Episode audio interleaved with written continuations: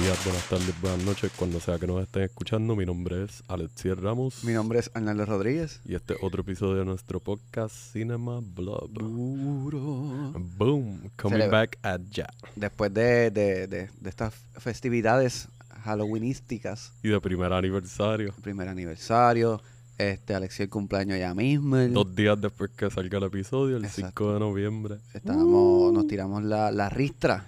Una ristra de recomendaciones. Nos fuimos al garete, Corillo. So, bear with, bear with us. Sí, en verdad, como que maybe no nos fuimos tan técnicos y tanto de, de hablar bien a fuego de todo el mundo involucrado en las producciones y eso, pero traemos un par de recomendaciones. Buenas recomendaciones. Sí, hay un par de Sí. películas buenas y un par de series también. La, la pasé cabrón en este episodio. Y casi todo es reciente. Exacto. Porque casi todo ha sido nuevo, bastante nuevo, y una que otra es de, es de tiempo reciente Exacto. también, so, bastante fresh. Sí, ¿no? Vacílenselo, así que saben que pueden escucharnos por su plataforma de podcast predilecto. Acuérdense de darnos nuestros reviews, estrellitas si están en Apple Podcast. Síganos y suscríbanse en las diferentes Sí. aplicaciones que nos escuchen para que les lleguen las notificaciones. No, no, escríbanos qué les parece, qué les parece los podcasts, reviews. recomendaciones y esas cosas. Y nada, sabes que estamos en las redes también. Nos pueden conseguir en Facebook, Instagram como CinemaBlob y por email cinemablob.gmail.com para lo que sea. Si me quieren enviar algo de cumpleaños, no se lo voy a Están negar. bien recibidos. Y a mí también, yo compré. no nada. No, no, en verdad que no puedo ser egoísta.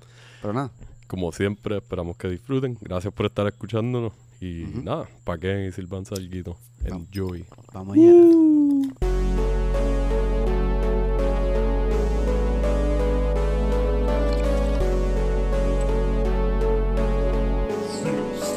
Cinema Blog. Que la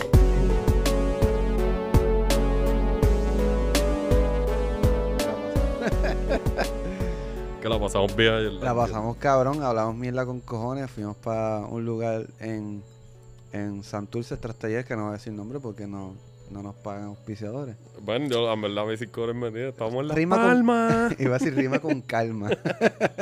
no, porque después se creen que estamos hackeando en la calma. es como que, Ah, wow, ah, que es la wow, que hay. caro esta gente. Aunque a mí me gusta hackear por esa área también. so. No sé, yo nunca... ¿Dónde es la calma? En ¿Qué hay? Santurce, la calle de Volando Bajito y, y para el West. Ah, sí. Es la calma porque... Pues no vamos a hablar de por qué es la calma, pero el que sabe, Ya, sabe. Exacto. Es la calle de la, ¿Qué la Ismael? Rivera, creo que, Sí.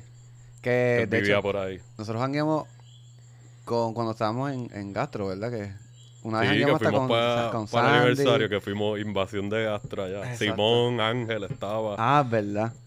Es verdad, es verdad. Pero que sí, ayer. Hace tiempo no. Como que no catch, up. No sí, no, no, no habíamos hecho nada fuera de, de cuando nos vemos para grabar y eso. Exacto. Y pues, semana de hablamos- cumpleaños. Hablamos, exacto. Hablamos mierda con cojones.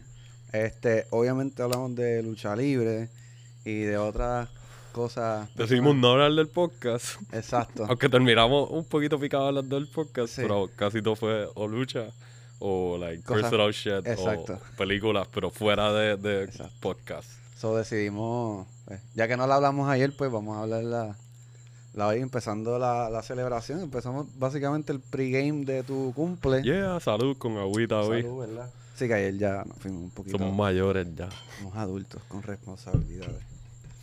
Y con hernias. Yo no, pero Mm. I feel for you, man.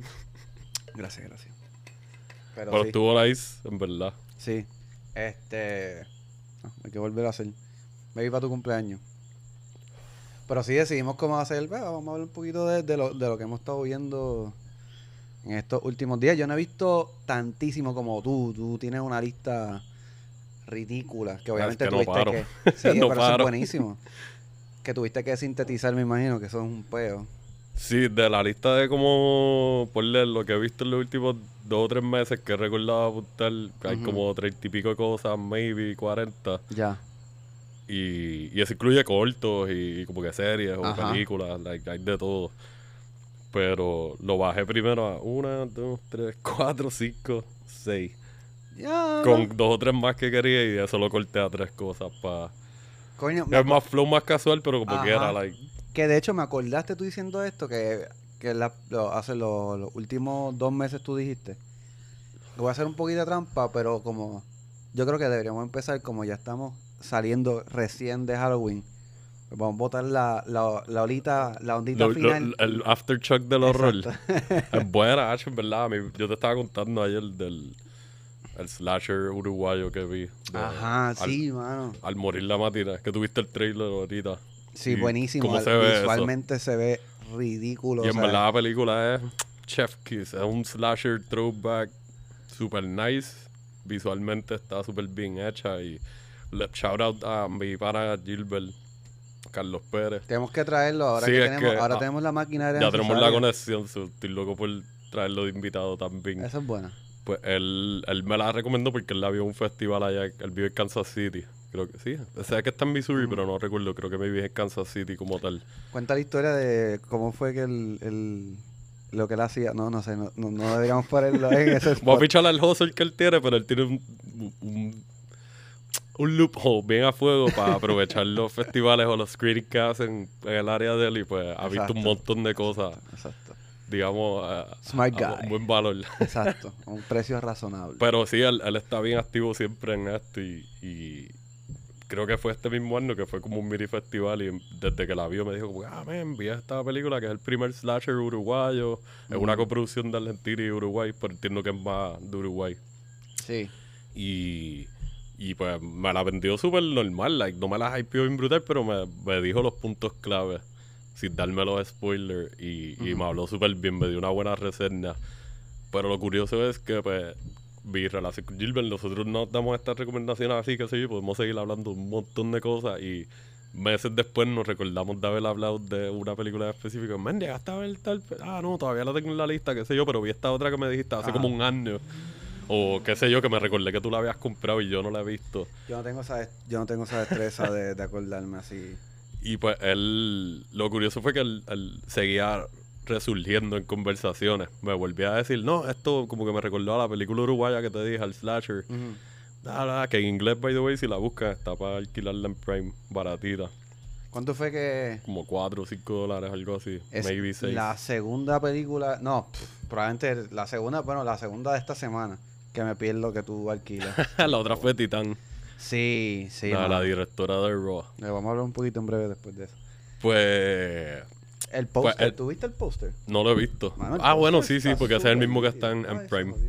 sí, se siente como una película de horror clásica. Y en verdad tiene los makings para hacer un, un classic y una. Eh, no ni un classic, como una película legítimamente un clásico de horror en algún tier. No tiene que ser el top tier, pero está bastante alta. Es como si alguien dijo, como si alguien hubiese dicho, cabrón, aquí nadie me saca un slasher hasta que sea bueno. Pues si no me voy a cagar en la madre. Exacto. Más vale que sea bueno, si no, no y buenísimo. Pues lo que estaba diciendo era como que seguía resurgiendo en conversaciones y él lo usaba de punto de referencia. Volví y me preguntaba, ah, mira, y hace poco me lo llevó a decir como que, ah, la que, la que vi la pusieron en Prime para alquilar ya yo, uva. Y me metí hoy random. So, esta es la más reciente que he visto. Pero como a mí me gusta el horror, pues yo sigo viendo horror por ahí para abajo y, y en verdad... Se ve un, point, este, la fotografía, la, iluminación. la iluminación está ridícula. Hay con fogginess es que, ok, para darle el contexto, básicamente esta película es en los 90 y es un cine. Y los sucesos principales pasan en el último screening de la noche de este cine, que es un cine bien local, como si fuera de, de Montevideo, que es la capital, creo, de si. Corríame si estoy siendo un ignorante, pero creo que es Montevideo. Este, ese fact lo desconozco, no estoy tan diestro en, Uruguay como tal. Pero nada, está en este cine que es más o menos para la gente de aquí de Puerto Rico, como si dijeras el de la Roosevelt, que hablamos hace poco que habían cerrado y qué sé yo. O Laguna Gardens, que lo hemos mencionado en otras historias de, de antes, cuando estaba ese Carolina aquí en Puerto Rico. Un cine así pequeñito, medio old school. El popcorn ready, servido ya en las bolsitas clásicas blancas y rojas. Un don. Exacto, un dulcecito por aquí. El look clásico de estilo teatro y no tanto como una sala moderna. Y pues ese setting, eh, durante este screening, se empieza el viaje de Slasher. Y empiezan a cazar gente dentro del cine y me encanta porque pues like, me recuerda a los cines viejos de cuando yo era chamaquito y el viaje de que había mucho neón, que esto todavía pasa, pero como que otro tipo de iluminación, como que más letreros clásicos, super throwback y, y eso lo usan muy bien. La iluminación juega mucho con eso porque hay partecitos que parece media Yalo. Hasta el póster tú lo ves y parece una, una Yalo clásica de esta. Y, y eso ayuda un montón y usan muy bien el cine. Como que el, el área de Eso proyector, el área de los snacks, los Ex- baños, la el sala. espacio. Sí, sí, no se quedan concentrados en como que sala y pasillos y, y una que otra área más, van por varias áreas del cine. Y en verdad está súper divertida. El soundtrack exageradamente guiado, porque tiene mucho synth y de momento se van unos viajes de música un poquito más clásica y orquestral, pero lo mezclan súper bien y ayuda con el feeling. Porque de momento te están seteando todo y se siente como, como hemos hablado otras veces, The Guest. Ujú. Que ese soundtrack también Buenísimo, heavy, como que cabrón. súper ochentoso y Yo estuve como un mes escuchando Todos los después días. de sí, mano. Es como, estaba buenísimo. Pues yo Estaba- te- se me olvidó checar si estaba en Spotify el de esta, pero voy a buscar después porque está súper bueno. Es como que lo puedes escuchar sin nada de contexto de película y es Ajá. fun. Muy bien hecho. La quiero ver, en verdad la, la voy a, a- la voy a alquilar. de nuevo. Este, yo no conozco mucho del, like, como este episodio no fuimos más casuales, pues no, no me fui al viaje a hacer tanta tarea, fue más a última hora. Sí, se llama Maximiliano Contenti. Contenti, exacto. O Max Contenti. Exacto, ese, no- ese apellido está cool. Contenti. El nombre es súper raro. Está bien. Contenti, cabrón. Contentito. Yo lo que veo es que tiene, bueno, es una película que se llama Muñeco Viviente, que es del 2008. No he visto nada más de, de lo que vi por encima del... Pero voy a estar, créeme que voy a estar pendiente ahora, like, ese nombre va a estar sonando por ahí, como un Fede Álvarez o, o qué sé yo, un viaje así. Parece que es como su ópera prima solo, como porque aparentemente tiene una película que es un codirector, Neptunia se llama. Ok. Y mira, tiene como un vibe así también, neons. Hay que buscar entonces ya. Qué cool. Sí, o sea, se nota que él quería hacer como que un homenaje a películas que él creció viéndolas. O pueden ser hasta películas que las vio ya mayor, pero que son más de su época. Pues no sé su edad, pero el chamaco se ve que es más o menos contemporáneo con nosotros. Ujú. Maybe puede ser un poquito mayor, pero no tanto. Y en verdad está súper divertida. La voy a- Eh, eh, si quieren todavía, como dijimos, el Aftershock de Halloween y ver algo de así reciente, porque esta película es del año pasado Ajá. y ya estaba en festivales y eso, pues it's worth it. Pues yo quería, yo quería mencionar una que yo vi hace un par de meses. Yo creo que fue hace un par de meses, hace como cuatro meses, algo así. Pero que es como una, una mención honorífica para octubre, como para Halloween. Porque es una película bien divertida que me sorprendió un montón. y Es Freaky. Ah, yo la vi esta semana, la semana pasada. sí, vi, la pusieron la en tienen HBO, Max. Qué buena. A mí En me, verdad me gustó más de lo que yo pensaba. Yo entré viendo la de estas experiencias que uno tiene que tú dices, esta película no, like, no quiero decir que no quería que me gustara, pero a mí ya estaba como que like I don't know, no me llama tanto la atención, pero pues estaba en el feeling de Halloween y estaba viendo muchas películas de horror random, so la puse y pues estuvo divertida. estuvo súper divertida. Es como, yo creo que este, este Vince Vaughn, ¿eh? ¿qué se llama? Vince Vaughn, Vince Vaughn está haciendo como un comeback al cine y yo no lo había visto en otra cosa más que esta. Probablemente hay otras producciones que la haya serio. Tú dices. No, oh. no, no. Este, no, porque esto no es tan serio. Bueno, tiene mucha comedia, pero como que No, que hace Me- tiempo no lo veo. En nada. Él estuvo en la, la segunda temporada de. ¿Cómo es que se llama? True Detective. Ah, de verdad. Sí, y ¿En la a mí me gustó mucho la actuación de él ahí. Es como que. like, Él es muy buen actor. Serio, loco. Haciendo cosas serias, en verdad, me tripea. Es que su comicidad, entiendo yo, es en, en lo serio que él es. Como que si tú te fijas, Sí, muchas veces en las películas de comedia él, mantiene un straight face diciendo Straight cosas bien graciosas o y bien, elo- él es bien elocuente y sobreanalizando las cosas y diciéndolas bien rápido. Como que, ¿tú que- Pero también él habla mucho con las manos y muchos movimientos corporales en las películas cómicas. Aunque Ujú. esté serio, versus en esta me gusta que es más contenido y un poquito más calm. Ajá. Y like, otro feeling. So, me tripea ese contraste de que, dude, like, Sí. debería hacer esto más a menudo. Pues esa serie, y hace par de años que yo me compré esta película, salen eh, Brawl on Cell Block 99, creo que es que se llama. Adiós. Es una película independiente, like, ¿Que como lo que que estábamos hablando con Sebastián. cojones? Sí, es como si fuera un B-movie, pero like, hecho ¿Él bien a fuego. Sí, él es el protagonista. Ah. Y es otro personaje serio, otra historia que nunca Oh. hemos visto él irse en ese viaje, por lo menos que yo sepa, y like, está buenísima. Yo te la traigo. La Dale. próxima vez que venga te la presto. Durísimo. Para tenerla en pila con la otra. es que Hasta tengo, el año que viene. tengo que chequear el cabrón PlayStation que no sé qué le pasa. Pero, anyways. Pero Free- esta de Freaky está, Está buenísima. bien divertida. Es- Es súper, es, como, exacto, es como una película bien divertida. Era una película divertida para ver en Halloween. En Corillo. Como- corillo es buenísima. Sí, porque tiene esto como que no sé si decirlo, el, uh, como algo de freaky. Sí, es que el viaje, like, se- se- yo creo que hasta se sobreentiende un poco por el título, like, es súper on the nose de que, like, esta gente Ajá. sabía lo que estaban haciendo. Exacto. Pero es como que algo que se ha tocado antes, pero esto es como bastante fresh. De cierta manera, como que lo- le hicieron un approach como más, dis- no distinto, distinto, pero, pero más, más, más fresco.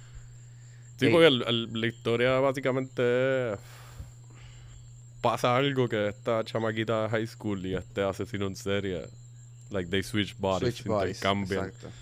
Y que eso sale en el trailer, como que ese es el- básicamente Ajá. el flow de la película. Y pues ya te puedes imaginar por qué líneas van a ir. Lo único que pues, cómo van a matar y cómo van a introducir al asesino en serie en la high school, estilo Lindsay. Lohan o algo. Ajá. Entonces, cómo vas a ver a Vince Vaughn actuando como la chamaquita y que eso está bien cool. Está buenísimo, le quedó súper cabrón. Y hay un montón de personajes bien funny. Este, está este chamaquito que es el, el, el, el, el que es gay. Sí, ese chamaco es como que un comic relief súper constante. memorables. Y siempre me gusta que él sale como que de la nada con, like, cuando menos te lo espera, se abre una puerta random y él llega diciendo algo ahí, pap, Ajá. con un sazón bien confiado, pa, y le añade algo más a la escena. Sí, es porque- medio estúpido, pero a mí más es como que muchas veces las comedias de teens y eso es medio cringy. Y con él me, me, me fui al viaje. Exacto. Si tú te fijas, él es como que en los momentos de horror así, como que hay un momento bien tenso, él es el que lo pica con un chiste, con un punchline. Literalmente cortando la atención un poquito ahí. exacto. Está buenísimo. Esto, esto podría ser como un slasher, ¿no? Más o Más menos. o menos tiene algo de slasher. Es horror y comedia. Exacto. Tiene, sí, tiene lo de slasher, su full. Este, y la chamaquita se la comió realmente también. Yo pienso que. Y coño, ¿sabes qué? Ahora que la, la mencionaste, no me la esperaba. Sería un buen back-to-back. Como como una doble tanda de horror si te la quieres tirar, porque esta no es muy larga. La de Freaky yo creo que dura como una hora y cuarenta o algo así. Y. Y la otra, este, al morir la matina dura como una hora y media. Son, son cortitas. Te puedes tirar un double feature ahí con popcorn, chocolatito caliente, qué sé yo. Te vas a reír, vas a ver muertes bien al garete. Si te gusta el gore, hay gore. Los efectos prácticos en las dos están buenos. Y esta yo creo que es de Blumhouse. Que pues esa gente llevan ya años produciendo películas de horror por ahí para abajo. Ajá. Bueno, el, el director se llama Christopher Landon. Si no lo conozco. Que él, él es el que tiene de- los de Happy Happy Death Day. Sí, eso esto. Si no me equivoco, eso es Blumhouse también. Ujú. Y otras más hay. Pero en verdad, esta está súper nítida. Se la recordado. Es buena, es un double feature. Tienes que pagar por una, pero la otra está gratis. Exacto, son- si tiene HBO Max. Está buenísima. Pero como tú la vendiste, yo, yo la voy a fucking alquilar, de verdad. Yo la vería de nuevo. Eso le escribí al pana mío Gilbert, de, al morir la matina. Yo, pff, esto, esto va a ser un rewatch mío de Halloween, lo más probable por el resto de mi vida, mientras la recuerde. Es que está así de buena, en verdad. Es una película. Like, tú viste el trailer, like, tú la ves y tú dices, pues yo nunca he visto una película de Uruguay que yo recuerdo, yo personalmente. Y de momento ves esto y es like, ah, esto, like, el production value aquí, like, esta película, this feels like a million bucks. Y no sé cuál es el budget ni nada, pero se siente súper bien hecha. Yo, déjame ver, yo iba a buscar aquí el budget, pero creo que no lo voy a poder encontrar así de rápido. Pero nada, ¿qué más, qué más viste? Pues, 158 mil películas que viste. otra que me, como que me gustó mucho y me vino en la mejor de las que he visto, pero me gusta lo que está pasando con esta película, se llama Gundala. Y esta ahora mismo está en Hulu. Gundala. Gundala. Es una película de Indonesia que es ellos esto es una adaptación de un cómic que si no me equivoco es de Indonesia también y con esta película empezaron un universo cinemático de superhéroes de Indonesia que nosotros hemos hablado mucho de la influencia de Garrett Evans que hicimos un episodio de él la puño y patadas con Garrett Evans Exacto. pues su influencia en el cine comercial en Indonesia y cómo él ha ayudado a que se hiciera un boom irónicamente él no siendo de allá Ajá. pero plantó bandera y ayudó a que estos otros directores de allá que están subiendo como que empezaran a, a poder y este chamaco Yoko Anwar él es el director y él básicamente va a ser uno de los encargados de seguir montando este universo compartido de superhéroes de Indonesia Bellísimo. Wow. y está bien cool like, a mí por lo menos yo sé que hay gente que no me escucha que maybe no son tan fans de las películas de superhéroes y qué sé yo pero a mí me gustan aunque estoy medio Yo me las disfruto. estoy sintiendo la fatiga del MCU ya Ajá. y pues DC, DC, sigue tirando como que aquí y allá. Sigo pompeado para par de los proyectos que tiene. Y pues, pompeado para Batman. sí, obligado. Y déjame decirte, mala mía, que yo sé que estás está mencionando esta, esta, ¿cómo se llama? Para- Dundala. Dundala. Gundala. Gundala. Este, Yo he estado últimamente viendo algunos proyectitos de DC Comics, de, de los animes que están en HBO, pero los pongo cuando me voy a dormir. Nunca los termino porque me quedo dormido. este, pero anyways. Ajá, continúa. Pues esta de Gundala es básicamente sigue a este chamaco que pues tuvo una... Él pasa por esta experiencia trágica como casi siempre pasa con los superhéroes. Ajá. Un chamaquito y termina convirtiéndose en huérfano. Y tiene que sobrevivir por las calles de Indonesia y eventualmente él, él pasa por algo que pues va a darle estas habilidades sobrenaturales y pues puede asumir un rol de como un vigilante, un superhéroe. Y él empieza esta batalla con esta organización, eh, como si fuera crimen organizado allá, Ajá.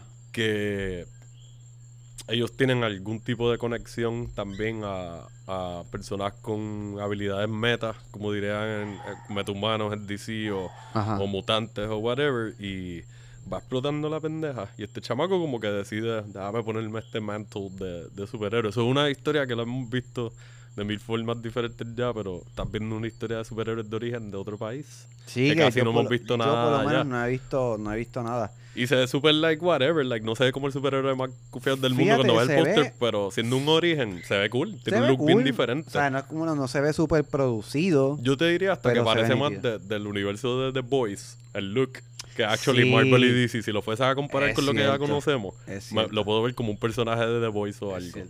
Obviamente ese no es el tono que tiene la película, pero es súper divertida. Mezclan artes marciales de allá que pues tiene el Silas Per, eh, Silas Perat, creo que es, que es el que usan en The Raid Ajá. y otros estilos más y, y pues no sé. Coño, Pues mano. la habilidad es cool y visualmente está súper nice. Como dije, no es la mejor película de superhéroes que van a vender, la mejor que yo he visto Pero es un- reciente, pero es, Es una fun. ventana nueva, mano. Exacto, y te- si te gustan este tipo de género, pues te vas a pompear a como que, ok, yo quiero ver qué más va a salir de este universo. Yo la, yo la vería full. La voy a ver. Y pues, siendo película clásica para empezar el universo, pues obviamente te hacen el cero para que esta tenga secuela y, y hagan expansiones y creo que lo manejaron bastante bien. Y ¿Dónde qué bueno que no la alquilé porque está en Hulu. Ah, yo ¿de le iba a alquilar y me dio con buscarla y de momento me apareció en Hulu y yo, ok, let me watch this. Ven a mí. Ya lo tengo. De Gundala. Sí, el, y el nombre del universo es bien raro, es el Bumilangit Cinematic Universe. Pero pues Oh. ya eso es cultural y qué sé yo, pues por el idioma de ellos y whatever. Qué porquería se escucha. no me sale. Después lo busco bien. Pero estoy pompeado. Está, Está bien buena, la acción está buena, la historia está cool, tiene su humor aquí y allá, como usualmente estas películas tienen, y, y tocan unos temas dark también, como que cosas de trato humana y pues gentrificación, maybe, Sí. dentro de las mismas, como que la misma cultura jodiéndose unos a otros y lo más probable es si cono- conoces un poquito más culturalmente Indonesia, pues you get more into it. Ajá. Pero mano, está en Hulu Metal de porque Y está bueno porque lo que hizo Gareth Evans es abrir la ventana, eh, es abrir la puerta para, para que estas películas que probablemente ya existen, pero que se den una más exposición. A ver, sí, él está aprovechando su plataforma. A mí me gusta que él es de los directores que en sus redes sociales constantemente él comparte.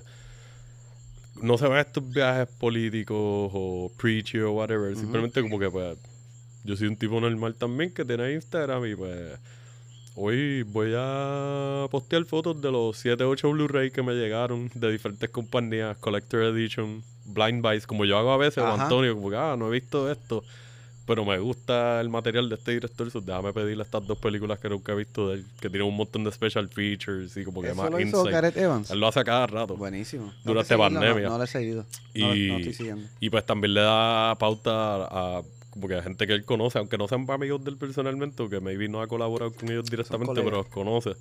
Les tira la buena. Como cuando salió la de VHS 94, que el pana del Timo está ahí dirigiendo uno de los segmentos y es rápido. Pap, Ah, que si felicidades a Timo, mi hermano de Indonesia Ajá. que salió VHS en el 94 y está sonando por ahí y ellos como que se comentan que actually tú ves interacciones como que ya, estos son gente más normal dentro de la industria. Exacto, sí, como que son los panitas que lo lograron. Como que, ah, y se vaquean ese- entre sí. Sí, y varias de las últimas películas que he visto de allá de Indonesia fueron por, por posts de él que veía random que era tirándole la buena, como que me vi tirar los posters de tres películas de tres panas directores de Indonesia, como que mira, ahora mismo ya pueden alquilar digital estas tres películas de estos tres super cabrones que están metiéndola ya representando. Ah, pues mira, perfecto. Eh, recomendación sobre recomendación. Vean Gundala y sigan a Gareth Evans, que les va a dar sus propias recomendaciones. Sí, también el... Ahora que están grabando, que nosotros posteamos hace poco que terminó de grabar... ¿Cómo es que se llama? Claro, la película del que es para Havoc. La que Havoc. viene para Netflix, que, que el protagonista es Tom Hardy. Pues él todos los días subía una alguna foto random, estilo quote Instagram. Como que ah, le tiro una foto un letrero y le pongo un pun de caption. Y como que es día 56 de grabación y pone el pun. So, todos los días tú vas viendo un post de él Nítido. hasta que el último día, mira, esta es la última foto y hace como un collage de todas las fotos que tiró durante 79 días. Ta, ta, ta, ta, ta. So, como que él es bastante activo. Qué cool. Eso es bueno porque como que tú lo ves así, su diario vivir, lo que hace. Sí, no te estás spamming el newsfeed o los stories con un montón de bullshit y de vez en cuando te aparece algo random de él. Y entonces la foto de él es como un fucking panda. En Instagram, No so, jodas. like, super random. Este tipo mide como 6'7 y debe pesar como 300 libras, es bien grande y like, ya, le un panda. panda. Pero, ¿Quién sabe? Probablemente, de seguro tú tienes un pana que dicen panda, ¿verdad? A mí me decían oso, ¿Te decían oso? sí. Guay. Bueno, Porque en parezco un grande- oso. ya. Tiene sentido. Sa- Shout out a Panda, un pana, un pana de, de la industria. Ah, ¿verdad? Panda, se me había Sí, olvidado sí, el sí, parita, full, chef. full, full. Y los otros días conocí a otro panda. Ah, el, el trabajo nuevo. Panda, panda. Qué encantado. Ay, eso no. Whatever. No me, no me acuerdo de la canción esa. Verá, pero sí, chequear la de Gundala. Duro. Like, nosotros le hemos dado fuerte un par de episodios, como que, que en Indonesia hay proyectos buenos de horror, de acción, de crimen y eso, y ahí, aquí como que abrieron las puertas a, a otro range. Bello. Voy, Good voy a shit. ver. Coño, buenas recomendaciones. Yo, yo, las que yo tengo son como películas más mainstream de cierta manera. No, no tan mainstream, porque la que yo voy a hablar es, la vi los otros días porque quería ver una que alquilaste que no la pude ver. Lo que estábamos diciendo, la Exacto, de Titán. Tit- de Titán. Y es fucking raw. Yo no la había visto. Eh, y la vi hace como una semana, creo. Y yo creo que yo la vi como una semana antes que tú. Y te lo dije, como que, man, está en Netflix. Esta película Ah, no está- la tú Yo no no la había visto. visto. Ya. Como ya sabía que podía alquilar la de Titán y que estaba no estaba a precio de early release, que las ponen a 20 pesos. Estaba en early release como en 7 dólares HD o algo así, pues eh, me pompí, pues dame el Raw para prepararme y entonces le meto a Titán. Mm. ¿Qué pensaste? Mano, a mí fue como. Fue bien intrigante desde, desde el primer momento, como que. Sea, primero, sea, la primera escena. Sí, es súper, ese intro es like, Como what que the fuck is going on here? This is so sketchy and weird. ustedes saben, cabrones, que cuando ustedes van a ver una película, mientras se está empezando, ustedes están pendejeando en el celular un poco. Sí, es lo que salen los, las casas productoras y Exacto, qué tú sé estás yo. como que, ah, verdad, lo último, antes de desconectarme full. Eso te va a hacer desconectarte full, como que, "Mm, ¿qué carajo pasó aquí? Así de, así de intenso empieza de momento, bien rápido. Y después cómo conectan eso con después. Exacto, porque te hacen un intro fuera de contexto que eventualmente te lo traen al loop y dices, oh, shit, this is esto está más al garete de lo que yo podía imaginarme, like, Sí. what the fuck. Podemos decir que más o menos de qué se trata. Este, podemos decir que esta chamaca que está estudiando veterinaria que desarrolla Que ya es... Ella es ve- vegetariana. Vegetariana y pues entrar, a, entrar a, a la escuela de veterinario y como parte de hazing, es que le dicen, como, Sí, la- esta- como la las tradiciones de iniciación y qué sé yo de Sí. diferentes escuelas, pues termina pasando algo que desarrolla un apetito por la carne. por la carne. Por la carne. y wow, qué, qué intenso se pone como este y cómo va escalando hasta el final que tú después dices shit.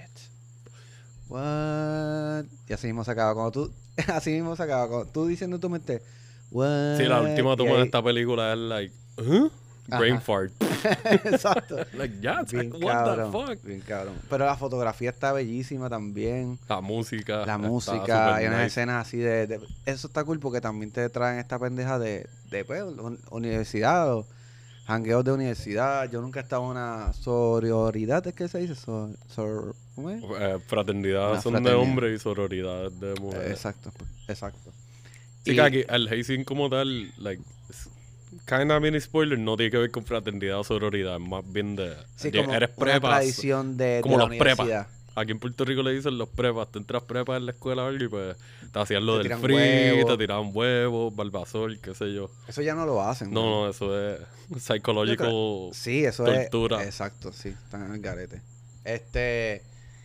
Pero, mano, como que me gustan los temas que toca, además del obvio. Este, la cuestión de la relación de hermanas, este, bien interesante. Y después, cómo se. cómo- La familia La también. familia. Que, que eso me, me- yo no me lo esperaba. Porque el viaje de que explorara un poquito de relaciones de familia y no puedo entrar en más detalles para no dañar cosas de la historia, pues Sí. exploran unas cosas que no me esperaba. Yo pensaba que iba a ser un poquito más straightforward, como tuvo mucho hype cuando salió, Ajá. De que, ah, esta película hay gente que, que están vomitando en el cine y saliendo de la sala y ¿De ataques verdad? de pánico. Y, like, y tú sabes que siempre, de vez en cuando siempre pasa con sí. películas de horror o whatever. Y pues es una película francesa, so what could you expect? Like, esa gente en verdad no Se come van, se mierda. van, o sea, exacto. Ellos no, no comen mierda. So, está buenísima. Si la has visto, pues revisítala.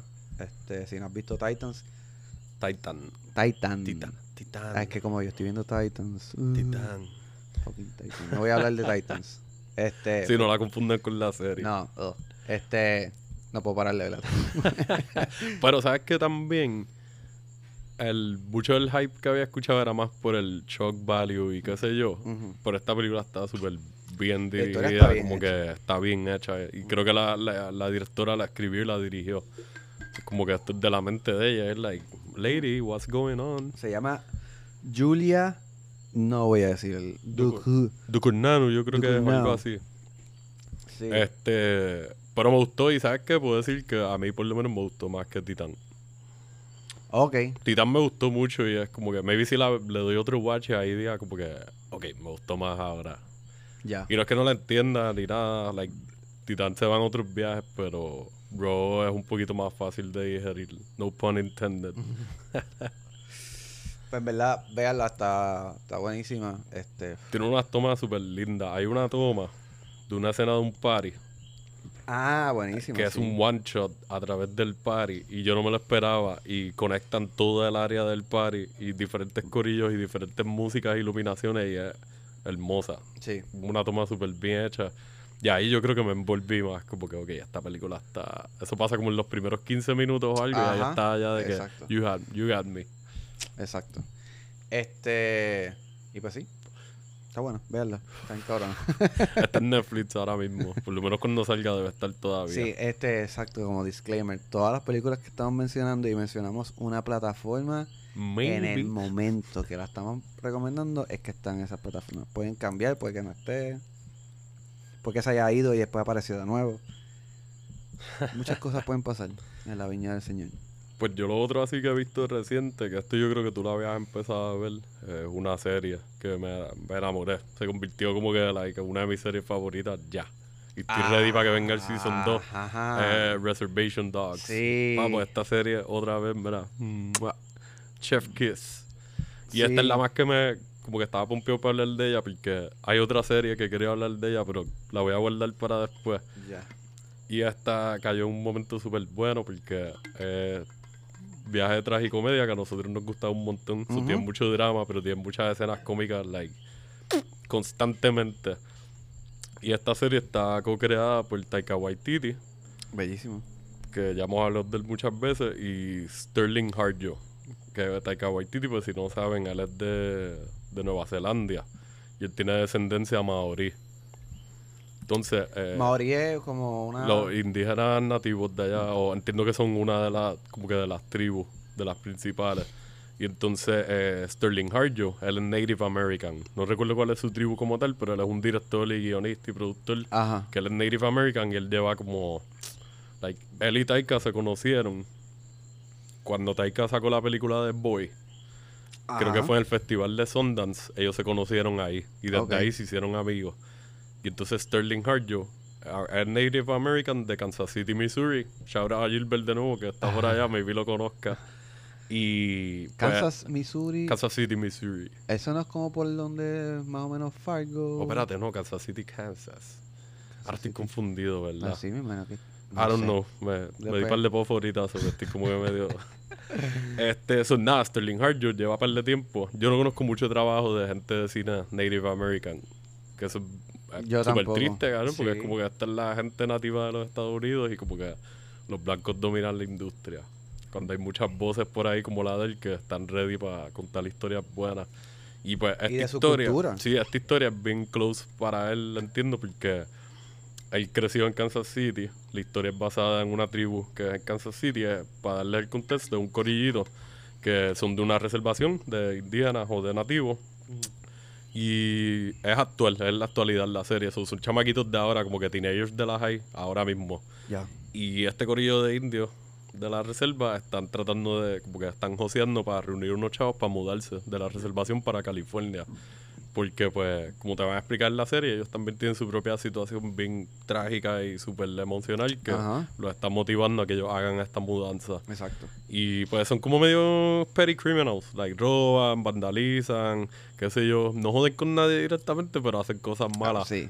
por Será- conseguir chavos para hacer algo bueno. Eso es Exacto. raro, como que están haciendo crímenes y qué sé yo, so eso es una observación que me gusta mucho, que culturalmente entiendo que eso es él poniendo la estampa ahí de que, mira, muchas personas crecieron en estas situaciones y como Ajá. que tienen que buscárselas para poder Sí. subir a otro nivel y hacer otras cosas buenas.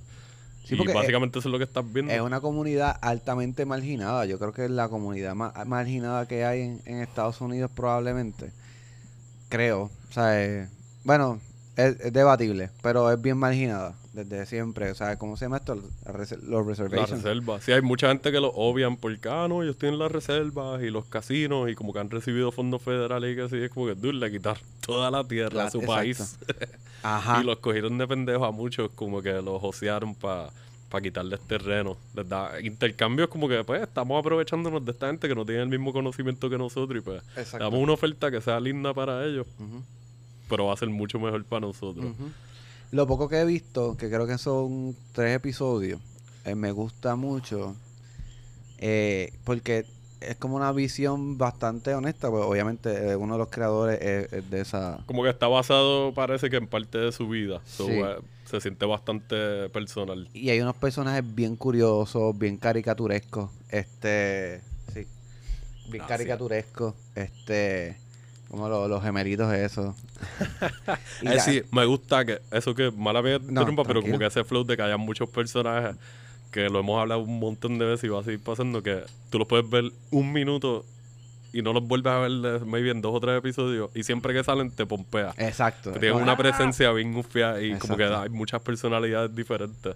Y qué sé yo, está cool que te están dando este insight para que tú veas cómo viven algunas personas de esta reserva y como que si no los conoces, tú pensarías, ah, son Native Americans, viven en cabanas o, o como que más rústicas las cosas. Sí, y que, que sí, es como que no, cabrón. tu eh, pensamiento ignorante y, y, o sea, Exacto. y- tú que, que, a, que a su vez, por eso tú piensas que ellos viven en una burbuja y tú eres el que vive en la burbuja que no sabes qué es la que hay.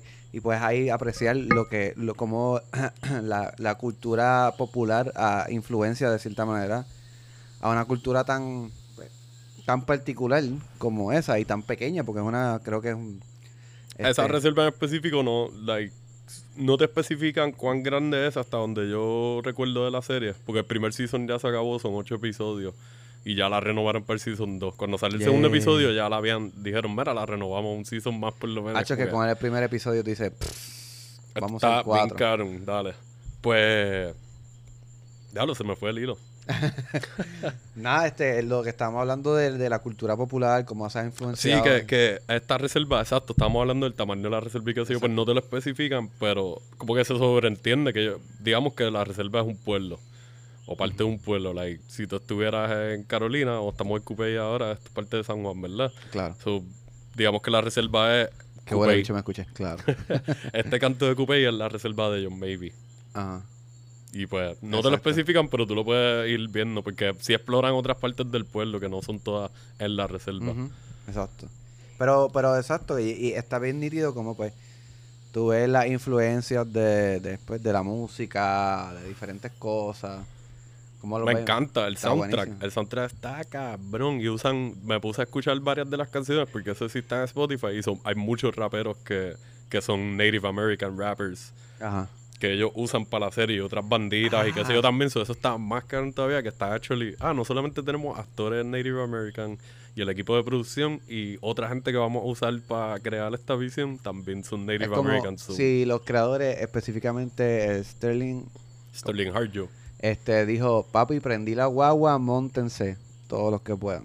Y, y vamos a representar. Y está bien cool, volviendo a lo de los personajes, que así como hay personajes que son más porciones bite size, hay otros personajes que te pueden llevar en estas historias secundarias, como han hecho en Atlanta y en Dave, que lo hemos dicho que nos gusta, de que los otros personajes puedan tener episodios completos de ellos, aunque no afecte el arco com- como tal. Ajá. Pero todavía está en el contexto de que, pues, ok, yo quiero conocer a esta gente porque yo soy del pueblo ya, yo soy parte de esta reserva. like, yo- Exacto. yo soy de la tribu, que es la que hay Ajá. el policía específicamente, que es el que hace el indio en, el Season En 2 de Fargo. Fargo, qué buen Ese personaje. tipo, y yo Ay. creo que ya tú debes haber visto a Uncle Brownie. Claro. el tío sí, gordito. sí, Esos sí, dos, yo estoy, yo se lo dije al pana mío Germ Chowda, yo se lo escribí yo, man, yo, si fuese por mí, yo haría un spin-off, como hicieron Better Call Saul, de ellos Ajá. dos. Estaría Y buenísimo. podría verlo y estaría feliz de la vida.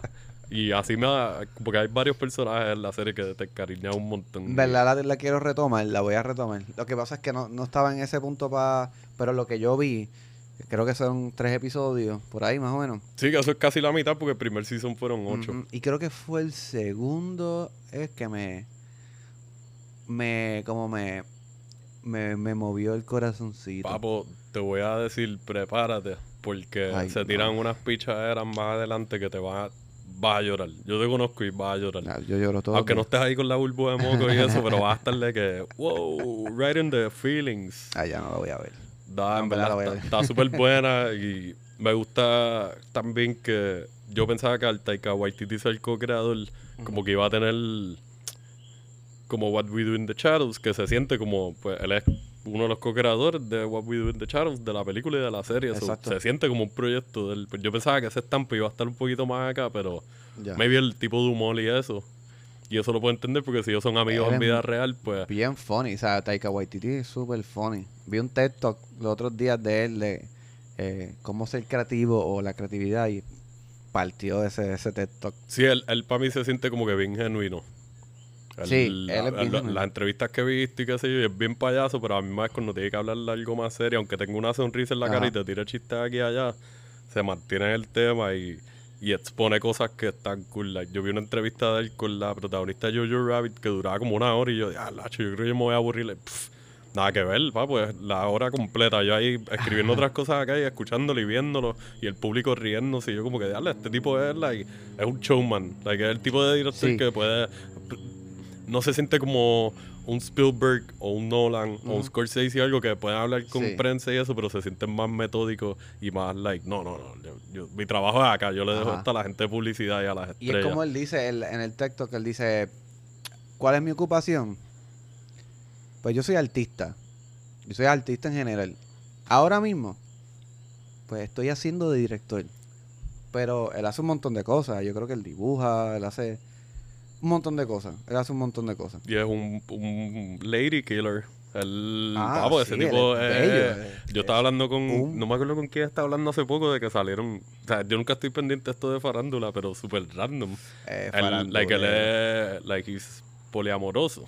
Oh, él, wow. él cree en esas relaciones. So, salieron unas fotos que estaban como que haciendo ruido por ahí porque él creo que ahora mismo su jeva, jeva, jeva oficial es Tessa Thompson, es la, la, la que sale en Thor Ragnarok, la que él dirigió, la que hace de Valkyrie. Ajá. Si no me equivoco, ellos están saliendo. ¿De verdad? Pero los tiraron una foto que ellos están hangueando, no sé si era en un hotel o algo en el balcón. Y están con otra jeva, que no me acuerdo si es una cantante o otra actriz. Y están como que grajeteándose y vacilando. Having the time of their life. Like, yo vi la foto y yo, este cabrón. Sir. Taika Waititi. Good for you, man. Good for you. Taika Waititi. O sea, aparte. Exacto. El Golden Pipi de verdad. Cabrón. Hombre, por carajo. Pero Pues coño, pues vamos a seguir celebrando a Taika Waititi porque... vamos a hacer un showcase solamente por ese sí, fact ya, random. por un- esto va a ser como el, el fast track. Pues vamos a recomendar que nosotros acabamos de ver el último season de... Oh, bueno, el último season que ha salido. Que es season 3, ¿verdad? Sí, de What We Do. de What We Do in the Shadows. Que, mano, tú me dijiste que estuvo buena, te gustó más un- la primera o la segunda. Yo siento que me gustaron overall más los primeros dos seasons. Ajá. Me disfruté este mucho, me reí mucho y sí, me gusta la dirección en la que van. Creo que el season que viene, con lo que van a explorar, me va a gustar más que este. Sí, es como Porque que- es como que diablo, te tiraron, sin dar spoilers, al final le hicieron like una bombita de humo y like, prepárate. Mano, a mí me sorprendió eso tanto, fue tan shocking, como que esto se va a poner intenso. Esto se va a poner intenso. Y, Y- me- exacto, que esta serie, en el te- tercer season, yo creo que exploran arcos de personajes que no se habían explorado tanto. Overall, Direct- creo que directamente como que es que en los otros dos seasons lo habían mantenido más en corillo. Sí. Como que exploraban mucho el corillo overall y maybe hacían aquí y allá cositas de cada uno, pero no lo separaban tanto. Este tercer season se sintió como que dijeron, vamos a expandir un poquito más para que Vamos. maybe las historias se entrelacen, pero like, cada cual puede tener... Tenemos cinco personajes principales o whatever, pues hay cinco historias Exacto. que pues no se siente mal, no es que se... Yo creo que maybe trataron de derrochar una de las historias para mí Ya. y lo sentí como que pudo haberse extendido un poquito más hasta mitad del season que viene, o maybe empezando el season que viene podían hacer lo que hicieron para mover esa historia, Ujú. ¿entiendes? Sí. Y pues eso creo que fue lo que me sacó un poquito, pero still fue súper graciosa. Creo que hay un hay una evolución en el Project Value, como que en el budget. Se nota, sí. Se Ah, nota visualmente, la iluminación está un poquito más, más cuidada en algunas escenas, este explora un poquito más, como Sí. tú habías dicho, la, es- este, algunos aspectos del horror sí. que yo creo que lo hicieron bastante bien, como Y de... ¿Dónde es que ellos viven? Staten Island. De Staten Staten, Island. Island. también, como que ya en los otros season te habían dado cantitos de aquí a allá y aquí se fueron más a fuego todavía. Like, Exacto. Oh, diablo, es- like, hay áreas bien gufiadas aquí que yo no me imaginaba. ¿verdad? Que casi no salían de la casa. Era right? mucho en la casa o en otros lugares cerrados con maybe transiciones afuera. Aquí hubieron más cosas Sí. Te montas un carro, caminas por las calles, Sí, bajas- baja la costa acá, qué sé yo, como que un par de fichaderas bien cool. Sí, eso de. No voy a decir nada más que lo del. Bote. Estuvo, estuvo nítido. Lo que pasa ahí. Eso estuvo bien, cabrón. Pero sí, sí. es- y esa historia en específico creo que fue la más que me gustó. Que yo creo que lo más probable a otras personas, maybe esa no les haya gustado tanto, pero a No mí me tripió con cojones. No veo por qué no, a la gente no le va a gustar. Es que se fueron. Esta serie trabaja mucho con lo absurdo y como es comedia. O sea, no es una serie de horror, es una serie de comedia. Exacto. que es en un mundo de horror. So, vas a tener las cosas de horror para sazonar todo lo demás, pero la comedia es la historia principal. Y no sé, siento como que al tener ese. Tiene esa ventaja de que pues puedes hacer cosas absurdas y, like, yeah, man, estamos en un mundo que existen hombres lobos, vampiros, demonios, brujas, esto lo otro, vamos a explorarlo todo. Que ha evolucionado de lo que es la película, ya hace casi 10 años, creo que 2012, 2013. Ujú. En la película maybe exploran los hombres lobos un poco Ajá. y los vampiros. Acá ya se han ido en otros viajes, que es como que gracias. I appreciate that. Y me hace pensar un poquito, me recuerda, no sé con quién estaba hablando hace poco, creo que era con Fran de, de Hellboy 2. Ajá. cuando van a las alcantarillas al mundo de los goblins y las brujas y como que las diferentes criaturas, como que me hacen pensar en eso. Como que ya lo si hubiesen hecho un poquito más de ese mundo en las películas de Hellboy, maybe se hubiese sentido como esto. Ya. Sí, en verdad. Eh, Como que es una realidad bien parecida. Y el aquí, y, y se exploran con esto, y- pero lo exploran bastante bien con estos nuevos seres o aspectos de, de los A mí, yo me la vacilé un montón este tercer season. Como quiera me la disfruté. Sí. Este, Y estoy ready para que venga más. ¿Cuál es mi favorito? No te sé decir. No, no, te, no te sé decir. Tendría que verlo de nuevo. ¿Quién es tu personaje favorito? Si puedes escoger uno. Porque no podemos hacer un top 3 porque Sí, porque son bien son pocos. bien pocos. son bien- So, aquí tendría que ser uno y un backup. Mi personaje favorito es Nando. Ok. Me encanta cómo ese cabrón habla. It was impossible. Como que no sé. Guillermo. Guillermo. Le queda cabrón. O sea, hice un pésimo de esto de- del personaje, pero está bueno. Está, A mí o sea, me gusta porque el personaje de él, como que está hecho, me recuerda al personaje de Taika en la película. Como que él es esa versión. Like, el vampiro más silly y un poquito más estúpido. Él como que está tratando de correr las cosas, pero a mí Ya. es un imbécil. Ajá. Y como que está fuera de tiempo con ti que lleva toda una eternidad o whatever viviendo por ahí. Ajá. Este. ¿Tú lo has visto él sin. Mala mía, nada que ver, pero tú lo has visto él sin el maquillaje y qué sé yo. No, Él no es ni blanco. de verdad. Like, él no se ve. Él es como Persian British. Like British, pero de descendencia de persa. Pero fíjate, aquí no se ve. ¿Él se ve blanco en este? Él se ve Súper como- blanco. ¿de O sea, maquillado Bueno, como un vampiro. Como un vampiro Exacto. maquillado de que parece porcelana. Pero se le notan los, los rasgos Sin de. barba, like, él, él tiene como un pelito, por lo menos las fotos que yo he visto, estilo Ricky Martin. como que estas bolitas así, medias Messi o whatever, negro y sin barba. Y pues Persian looking, son más como que, digo, no quiero sonar diciéndolo despectivamente o algo, pero como que tiene un tancito, como yo, como tú. Ajá. Déjame, déjame, déjame buscarla a ver, cómo, a ver cómo se ve. Me dio mucha curiosidad. Laszlo se parece con cojones y la casa de Nadja también. Que te iba a decir que tú diste, ah, que escoger un, un emergente, pero te voy a decir cuál es mi menos favorito. ¿Cuál es tu personaje menos favorito?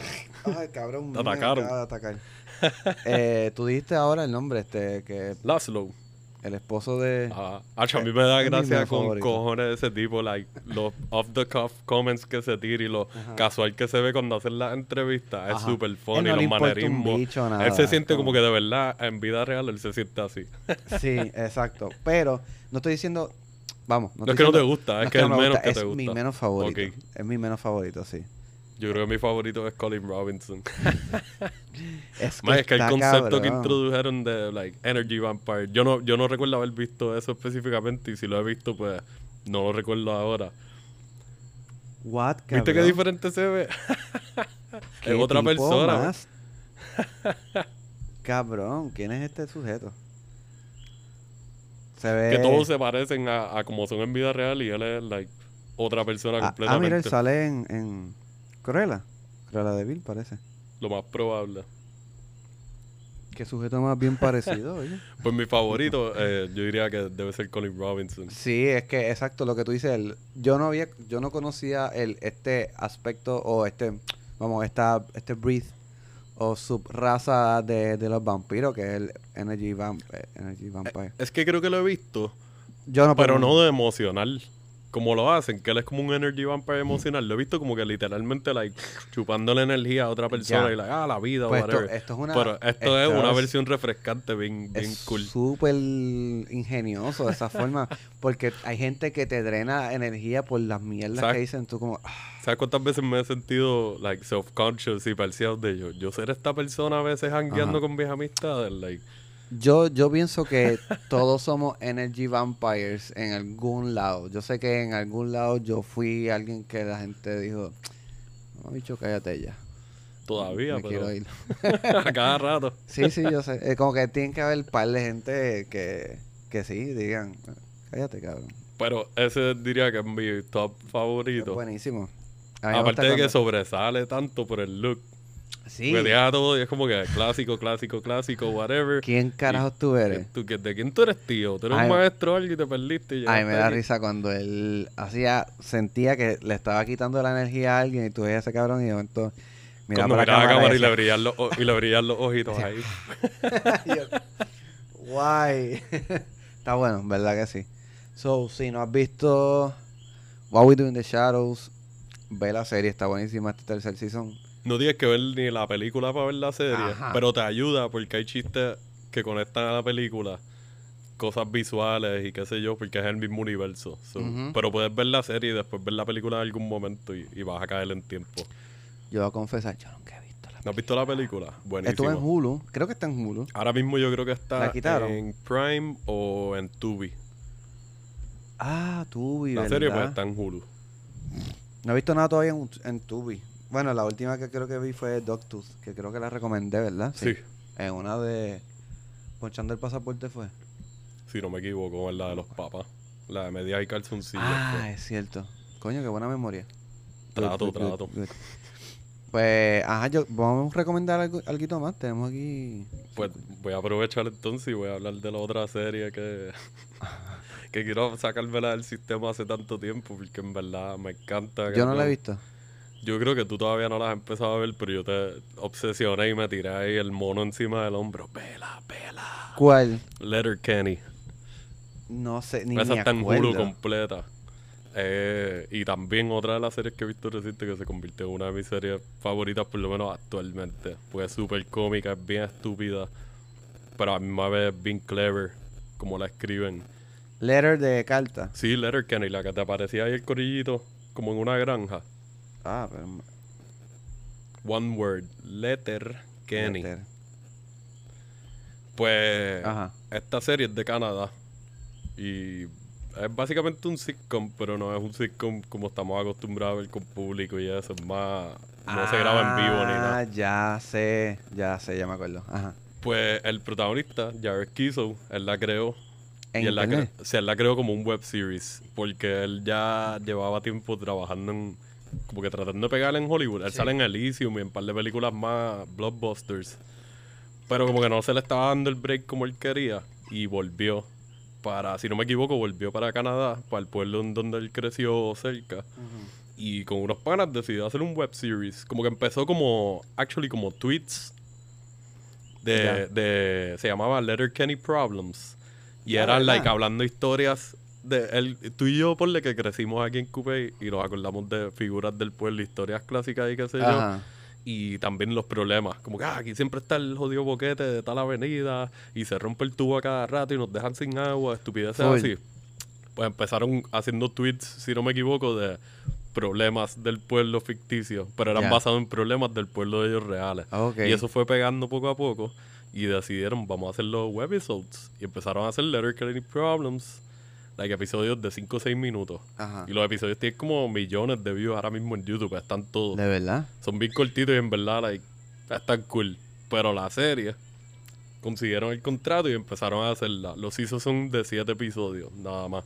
Y lo que hacen es que tienes seis episodios que corren la historia normal y entonces el séptimo episodio es un holiday special. Y cada season hace un holiday diferente. Hay episodios de Navidad, de Halloween, de San Valentín, de St. Patrick's Day, porque ellos lo celebran bien brutal allá, Ajá. y par de holidays más. Súper nítido. Que eso está bien cool porque al principio yo, como la veía bien high, me confundía. el- cuando se acabó el primer season, yo creo que fue que empieza el Holiday Special.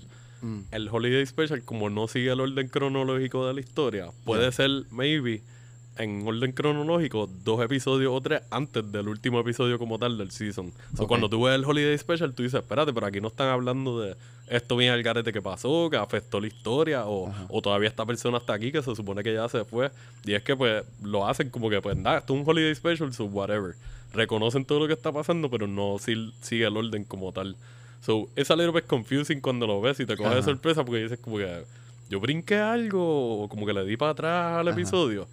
Y pues los episodios son como de veintipico minutos. Como en Hulu sin anuncios, pues son cortitos. Ve, tú me has enseñado dos o tres cosas y es, verdad están par de funny. Eh, te voy a decir, yo, ¿en, dónde es que está esto en Hulu, verdad? Me dijiste. Yo no sé qué estaba viendo para ese entonces, maybe estaba viendo Fargo, pero me estaban cayendo encima con anuncios de, de trailer de, de esta... Pues yo tengo el, el, el Hulu Pobreza, que tiene eh, comerciales, porque soy tacaño a veces y pues no quise pagar como, ¿cuánto eran? ¿Tres pesos más? Algo así. Algo así. Entonces me estaban saliendo muchos muchos anuncios de, de esta serie.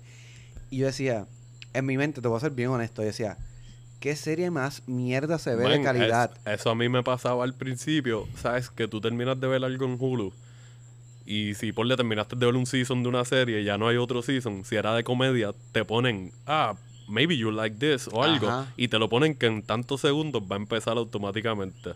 Ya. Como que va a seguir el autoplay. Exacto. Pues empezó una vez un episodio de Letter Kenny, como yo no estaba, like, o estaba viendo otra serie que no se parece en nada, whatever. Cuando empezó ya yo me iba a acostar y eso empieza automático. Y yo, ¿qué carajo es esto? Y lo, lo quité yo, like, Letter Kenny. Yo no, también la de Rednecks. Like, yo no sé ni qué carajo es Letter Kenny. Y lo apagué. Y un día random dije, ¿sabes qué? Yo he visto un par de memes de esto y qué sé yo, y como que he visto comments de gente diciendo que esta serie estaba super funny, whatever. Y la puse, y al principio me sentía medio perdido porque usan mucho la jerga de allá. Ya. Pero como hay muchos personajes diferentes, varios de los personajes tienen su propia jerga también, porque está el corrido de los que juegan hockey. So, ellos hablan como hockey players. Ya. Y entonces están los que son los Hicks, que son los protagonistas, que ellos son como los rednecks de esta área. Ujú. Y ellos tienen su propia jerga. Entonces están los que son de la ciudad y ellos tienen su propia jerga. Están los que vienen de Estados Unidos y ellos tienen su propia jerga. Y esto sigue pasando constantemente. So, en lo que tú caes en tiempo, si te gusta la serie, al principio maybe vas a tener que estar como que, ah, no entiendo bien esto, pero por el contexto entendí el Sí. chiste. Ok, ah, y por la situación, pues sé por dónde están yendo. Y se vuelve como maybe repetitiva algunas palabras que ya tú sabes qué significa. Sí, sí, definitivamente. O sea, como tú, que tú me estás diciendo que ya tú te sabes el idioma de Man, estos si dicen Peter Patter, que es una de las de los taglines o uno de los catchphrases, Ajá. Peter Patter es como que, mira, avanza, métele, métele. Como que deja de comer mierda. Ok. Peter Patter es como que, dale, ponte las pilas, vamos a darle a esto. ¿Qué, te- qué interesante está eso, cabrón, porque tú viendo una fucking serie de comedia que se vea más o menos, aprendiste una jerga Cuando- coloquial de algún sitio. Como que si le quieren decir a alguien, like, ah, tú eres un bobolón, like, you're soft, en vez de decirle eso, dicen you're ten-ply. Como two-ply toilet paper o three-ply toilet paper. Que esto es súper específico, pero Sí. like, te dicen, ah, tú eres ten-ply. Es like, ese es el papel de baño más suave que puede existir. so tú eres así de blandito, así de batata tú eres. Así me gusta. Y pues estupidez. estupidez así, como que tú, tú vas cayendo en tiempo. Y también está bien gracioso verlo a él en vida real, a, a Jared Kiso, en Ajá. entrevistas que le preguntan mucho, como que, mira, ¿nos puedes decir de las palabras que más dicen en la serie qué significa esto? Y él hace el breakdown ah, pues, esto es de mi tío de tal área de Canadá, decía mucho esto porque él era troquero, ah, like, that's a big ten for, como que, ah, eso, affirmative. Cuando te dice, ah, mira, compraste las beers para el barbecue, that's a big ten for. Como, porque tú hablas así, pero like, eh, lo hacen funcional en verdad. como la de Reservation Dogs, como que te llevan por este pueblito y vas viendo los diferentes problemas. Y puedes tener episodios que se centren más en otra gente, pero no, no te pierdes. Y al ser corta, van Ajá. bastante directo al grano a donde tienen que llegar. Musicalmente, esta serie tiene un soundtrack exagerado. Y se la tengo que dar al director y a Jared Kiso porque la han manejado bien en el sentido de que saben, han curado buenos soundtracks y como que lo saben usar bien para hacerte visual storytelling. So, en todos los episodios, en algún momento, van a haber tomas o escenas que parecen videos de música. Como si hubiesen hecho un video de música para conectarte a la historia. Y no te tienen que tener nada de diálogo, pero como ya tú estás siguiendo la historia, ya tú tienes el contexto, so, te lo vives, ha En verdad lo manejan súper bien. El trailer te tira una de esas. El trailer que yo vi te tira una escena que tú Ah, ves es- como que, ah, mira, esto es como medio... Eso, es- eso no es un trailer, eso yo creo que fue una escena que yo te envié que, like, esa escena para mí es de mis escenas favoritas. La vi, fue como que esta es de las mejores escenas que yo he visto de cualquier serie ever, loco, porque es así mismo. Nadie tiene que hablar, ya tú sabes lo que está pasando y sabes lo que va a pasar. Y como lo montan con una canción, me acuerdo de M83, la bandita de Midnight City. No sé cuál es. Ah, ya, la, ya. La, ya la sé. peor melodía Sí, ever, mala pero mía. yo- es la peor melodía, pero eh, yo soy tan talentoso con esa mierda. No, pero en serio, sí, soy bien talentoso. Pues la gente que hace esa- hizo esa canción tienen una. Ellos salen en varias escenas como que usan música de ellos. Pero esta escena en específico, la canción cayó tan perfecta y como lo grabaron y lo editaron y es casi todo en slow motion. Y tú lo que estás viendo es las caras de la gente y los gestos y acciones. Y te vas, cabrón, es bien emocional. Como que para hacer una serie tan estúpida y tan graciosa, también cuando hacen cosas de dramita, es como que, like, wow, no me esperaba esto. Esto fue medio heavy. algún, en algún momento la veré. En algún momento creo. Porque en verdad me llama la atención. Y sí, siento que tengo que ver más como. He tenido como que bien tirado para atrás un poquito. No, embuste, la serie. Porque. He tratado de ver Reservation Dogs, estaba viendo What We Do in the Shadows. o yo, yo creo que yo estoy viendo más series de comedia últimamente que drama. Que puedo añadir esa también. Sí, yo también. Yo quería traer esto como para, para cerrar, maybe, eh, otra serie de Netflix, pero una serie documental que se llama Taco Chronicles. Ok, yo creo que tú me habías hablado un poquito de eso hace tiempito. Sí, yo la empecé a ver hace un cojón de tiempo y la retomé hace poco. Y ahora me encuentro viendo el segundo season. Ok. Y mano, esto es una buena serie como para pa tu chilear bien cabrón. Si a ti te gustan los cabrones tacos. Que la estoy viendo porque prontamente voy a, voy a trabajar en un sitio que tiene que ver con tacos y qué sé yo.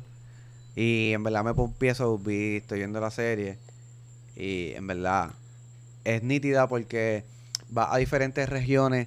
O no regiones. Los episodios son por tacos. Hay, de, hay un montón de tacos.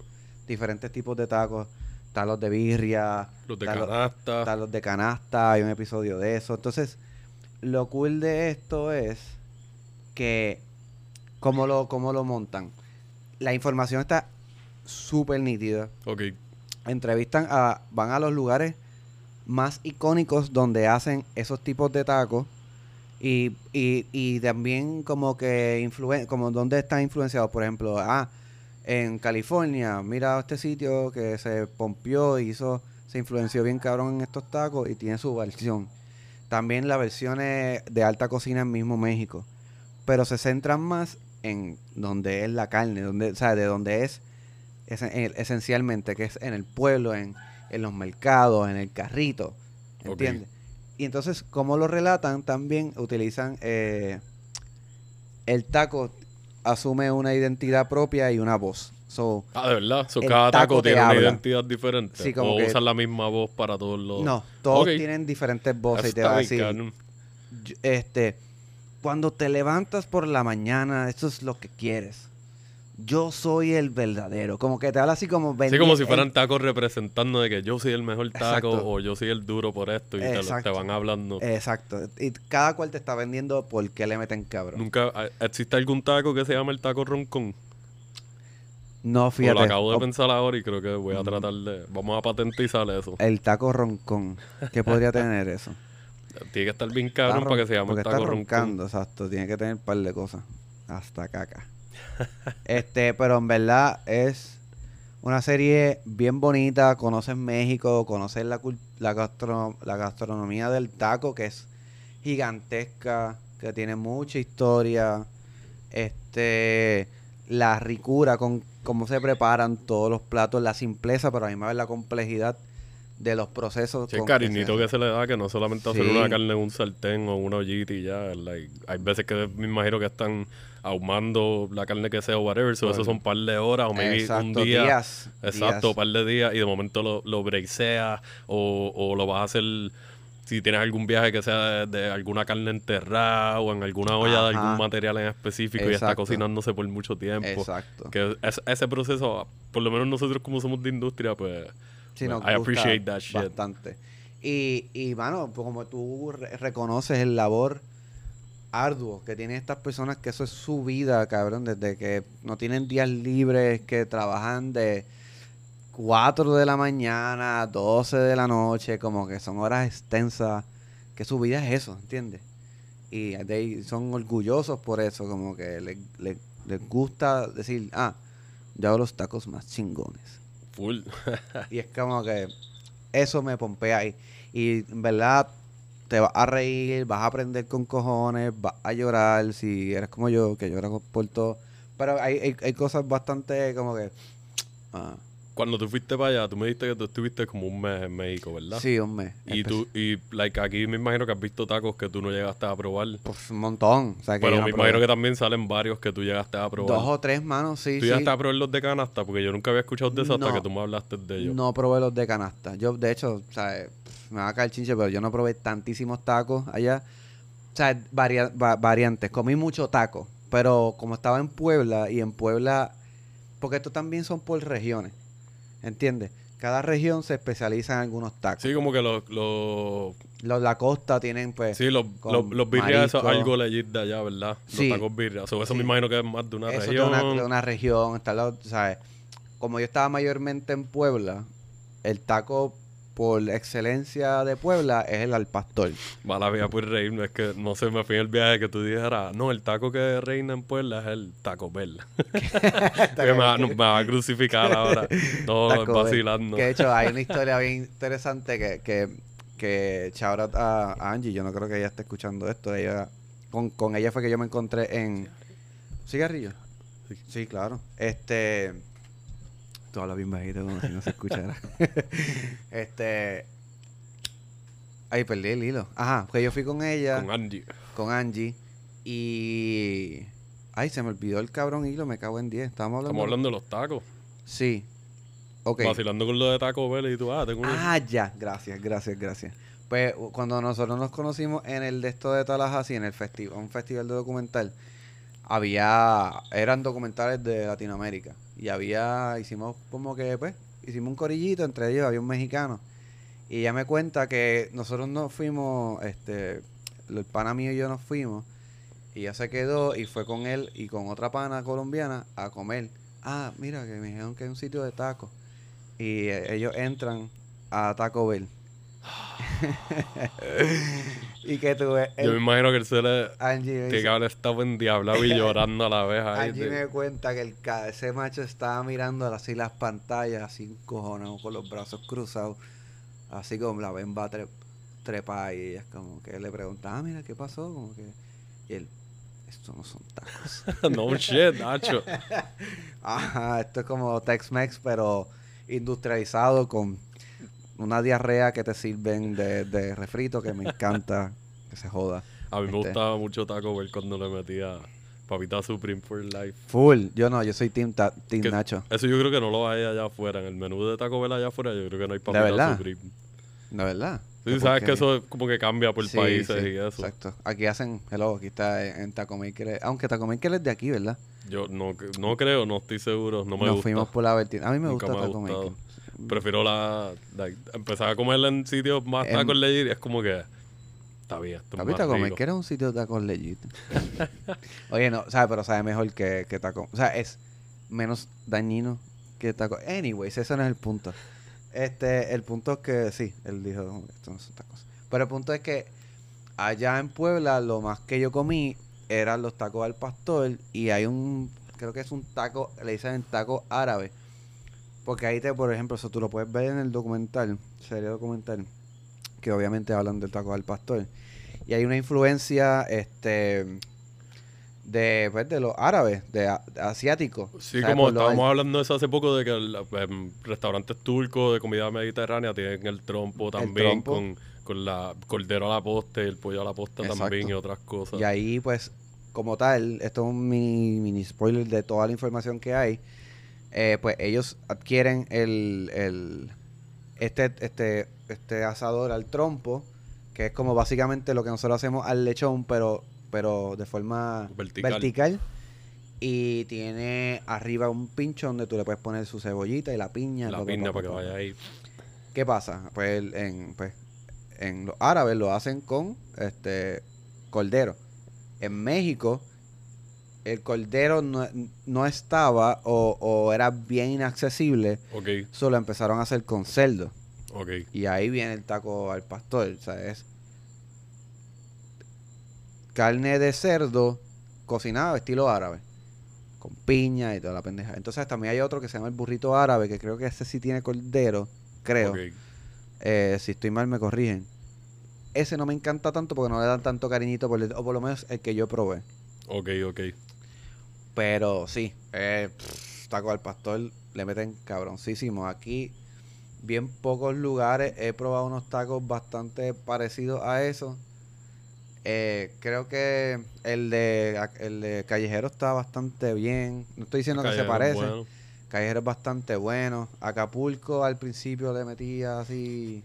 Bueno, por lo menos la A última vez que lo probé. gusta. A Acapulco le mete. A ¿Sabes? mí me Como gusta. que hace tiempo no voy, pero me han dicho cositas. Sí, lo- los taquitos de tinga de pollo me tripean. Sí. Lo- ahora pues estoy quitado de pork y carne roja. For the time being, la Ajá. dietita especial, pero me tripean de carnita y qué sé yo, como que... Le meten. Y los de asada. Los tacos de Asado. asada, que básicamente eso es, yo creo que es más del centro, o, o yo creo que es más como que tirando ya como para la frontera, maybe. Y tacos de asada, básicamente, yo creo que eso es con, con carne, steak, ¿no? Exacto. Steak. No estoy seguro cuál es el corte que hay- usan, pero... Ahí usan diferentes tipos de Pero yo creo que esos son los más que me han gustado de los que he probado aquí en Puerto Rico en Ajá. sitios que son más legit. Este, como dijo, este, eh, quoting a, a Sebastián, que dijo uno de los tacos al eh, pibil, Ah, de cochinita pibil. cochinita pibil, son buenísimos. También esos son buenos. Pero nada, ahí en esa serie está, ¿sabes? Es buenísimo, véanla con hambre y prepárense algo, Va prepárense unos tacos. una, o sea, un hambre viejo de que like, se me activó ahora, tengo la barriga. bla, bla, bla, tacos. Vamos a buscar taco. Pero, Ah, pero está buena. La- Tuvimos la- un boom surtido ahí de recomendaciones a fuego. Bien de dos series, docuseries, películas. nos fuimos más serio, ¿verdad? O- Está como miti miti. nos tiramos como el primer episodio que, que nos fuimos ahí.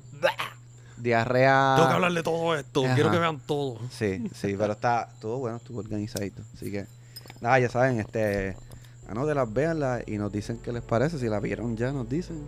Dejar comments. Y pues nada, 5 de noviembre, remember, remember, the 5th, The of, 5th of November. November.